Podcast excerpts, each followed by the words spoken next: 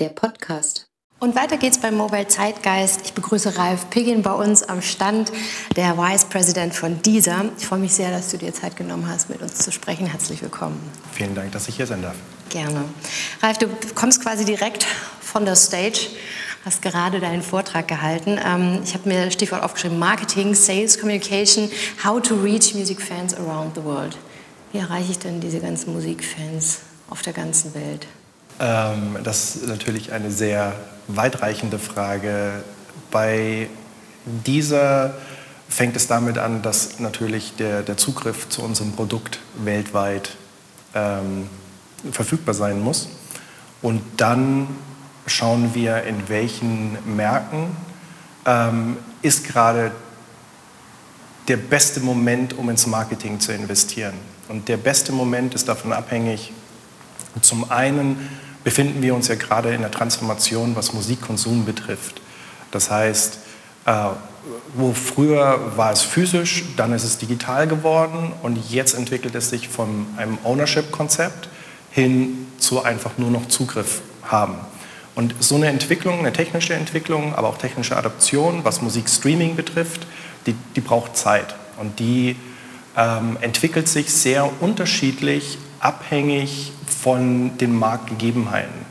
Und zum Beispiel in stark Infrastruktur auch vernetzten ähm, und fortgeschrittenen Ländern, wie jetzt zum Beispiel Schweden, aber auch Holland, ähm, ist, so, ist, ist Musikstreaming als Technologie und als die Art des Musikkonsums viel weiter fortgeschritten als zum Beispiel bei mir in der Region in den sogenannten CIS-Countries, dazu gehört ähm, Usbekistan oder Kasachstan, wo es auch noch Infrastrukturprobleme gibt. Und diese ganzen Rahmenbedingungen müssen gegeben sein, damit Musikstreaming überhaupt wachsen kann. Und darauf aufsetzend ähm, können wir dann eine Marketingstrategie entwickeln, um die Musiknutzer vor Ort zu erreichen. Wie viele Menschen beschäftigen sich damit, um herauszufinden, welcher Markt gerade für euch der spannendste ist? Erstaunlich wenige. Ähm, wir sind ein sehr, wie man heute so schön sagt, leanes Unternehmen. Ähm, das basiert alles auf Daten, also Großteil basiert auf Daten, die wir von tatsächlichen Nutzern bekommen. Denn so erstaunlich es klingt, auch wenn man nirgendwo Marketing macht, es gibt überall auf der Welt Menschen, die dieser nutzen. Und anhand des Nutzungsverhaltens und der, des organischen Wachstums kann man relativ schnell Trends ablesen. Und natürlich beschäftigen wir uns ähm, auch mit einer Market Research Abteilung darüber, wenn sich äh, große Veränderungen ergeben. Zum Beispiel vor ein paar Jahren hat man in Russland angefangen, das Urheberrecht zu schützen und zu stärken. Und das hat dazu geführt, dass die vielen illegalen Anbieter ähm, einen nach dem anderen entweder das Modell gewechselt hat oder eben ganz verschwunden sind. Und das gibt natürlich dann bezahlt Musikstreaming wieder Auftrieb. Wie hat sich denn das Konsumverhalten von Musik verändert durch das Streaming?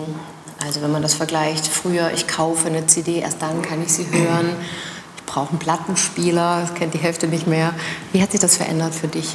Ähm, für mich oder für den Konsumenten allgemein? Beide. Also, ähm, ähm, also der, der Musikkonsum ist nicht nur davon abhängig, ob man jetzt streamt oder nicht, sondern es ist Teil der Musikkonsumkultur eines Landes. Und Deutschland zum Beispiel ist ein Land der Sammler.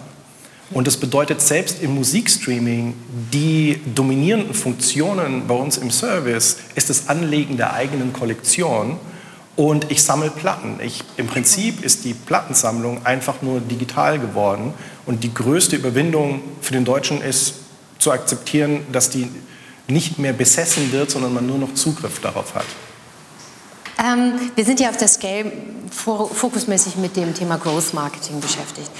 Was hat das für euch für eine Relevanz? Die Relevanz für uns kann man nicht überschätzen, weil wir uns in einem ähm, Erschließungswettbewerb äh, befinden. Und es geht darum, den Markt zu erschließen, während man zeitgleich sehr starke Konkurrenz hat. Das heißt, der absolute Fokus liegt darauf, so schnell zu wachsen wie möglich und ähm, das global. Absolut zentrales Thema. Die Unternehmenskultur ist letzten Endes auch abhängig davon, ob Growth Marketing gelingen kann. Wo spürt man das bei dieser?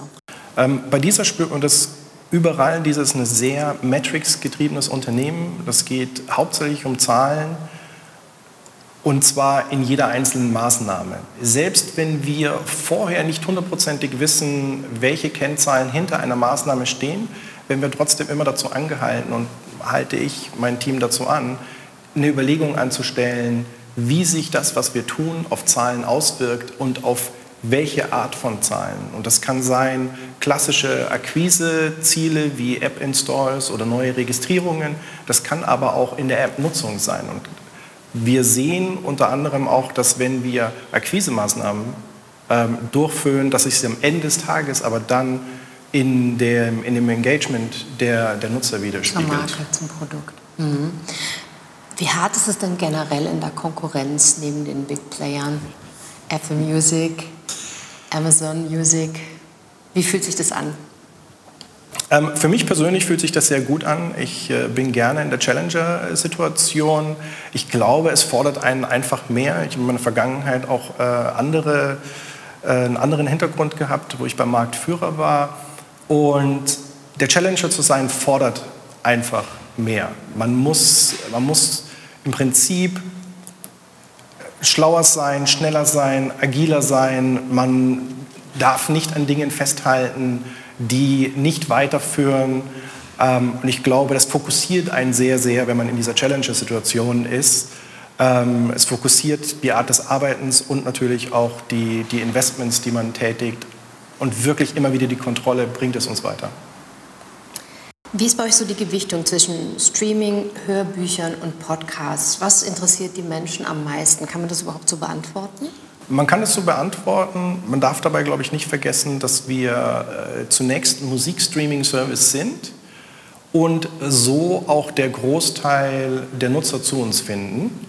Aber wir sehen, dass die Spoken Word Contents ähm, zunehmend an, an Beliebtheit gewinnen und ich glaube, ähm, es ist so eine fast natürliche, natürlicher Werdegang, dass wenn ich über die Musik komme, dass ich dann irgendwann zu dem Punkt komme, wo ich sage, jetzt möchte ich gerade keine Musik hören, aber ich würde mir gerne eine Geschichte anhören oder ich entdecke einen Podcast und dann geht die, ähm, das Nutzerverhalten immer mehr in diese Spoken Word ähm, Bereiche. Was man sagen kann im Bereich Hörbücher, und das ist logisch, genauso wie bei Podcasts, ist, dass die Verweildauer länger ist wie bei Musik. Was hörst du am liebsten? Podcast tatsächlich. Von äh, wem? Oder oh, darfst du das jetzt gar nicht sagen? Vielleicht? Doch, das glaube ich, darf ich, darf ich schon sagen. Dass keiner ähm, beleidigt ist. Also ich höre tatsächlich, also es gibt natürlich die unterschiedlichen Arten, es gibt die regelmäßigen und die dann so, so Kurzserien. Von uns, von den These Originals, höre ich am liebsten die Wissenssnacks, die sind nur zwei Minuten lang, die kann man immer zwischendurch auch binge hören. Das gute Binge. Und ähm, äh, Mono finde ich sehr, sehr spannend und beeindruckend, weil wir das erste Mal jemanden ähm, Gehör verschaffen, eigentlich ohne Interview. Und die Art der Rezeption ist auch ganz besonders. Denn wenn ich Radio höre oder wenn ich Fernseh schaue, dann ist immer noch sehr viel um mich rum. Wenn ich den Knopf im Ohr habe, dann fokussiere ich mich ganz anders auf das, was ich gerade wahrnehme und ich höre nur diese Stimme und nur diese eine Geschichte. Und das finde ich auch das Spannende an diesen ähm, neuen Formaten. Ähm, und ich glaube, da entwickelt sich auch alles noch äh, sehr, sehr viel weiter, weil Podcast ist eigentlich ein technischer Begriff und sagt wenig darüber aus, was man inhaltlich damit alles machen kann. Ist ein Podcast das Medium für den Autofahrer?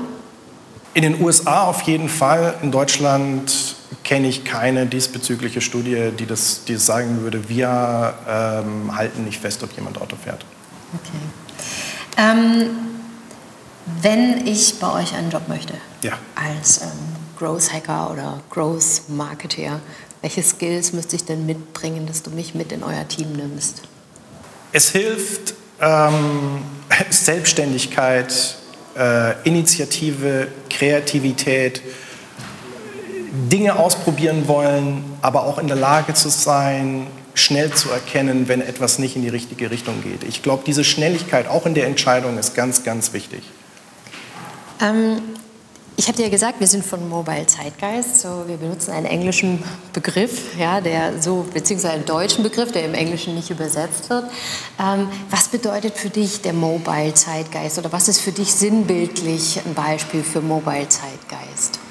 Ähm, sinnbildlich für mich ist seitdem ähm, Apple auf iOS 12 die Screentime eingeführt hat, als quasi Pflichtfeature für alle. Und das sagt sehr, sehr viel aus, wo wir uns heute in der mobilen Welt beschäftigen, dass ein Hersteller eines Mobilgeräts mir quasi auferlegt, dass ich jeden Tag sehen muss, wie viel Zeit ich tatsächlich mit dem mobilen Endgerät verwende und für was auch noch. Und mir damals dadurch vor Augen führt, dass eigentlich mein gesamtes Leben nur noch mobil abläuft. Das ist auf jeden Fall eine spannende Zusammenfassung. Ralf Pickin, vielen Dank für deine Zeit. Danke, dass du mit uns gesprochen hast und ja, schönen Aufenthalt auf der Scale. Vielen Dank, sehr Danke gerne. Dir.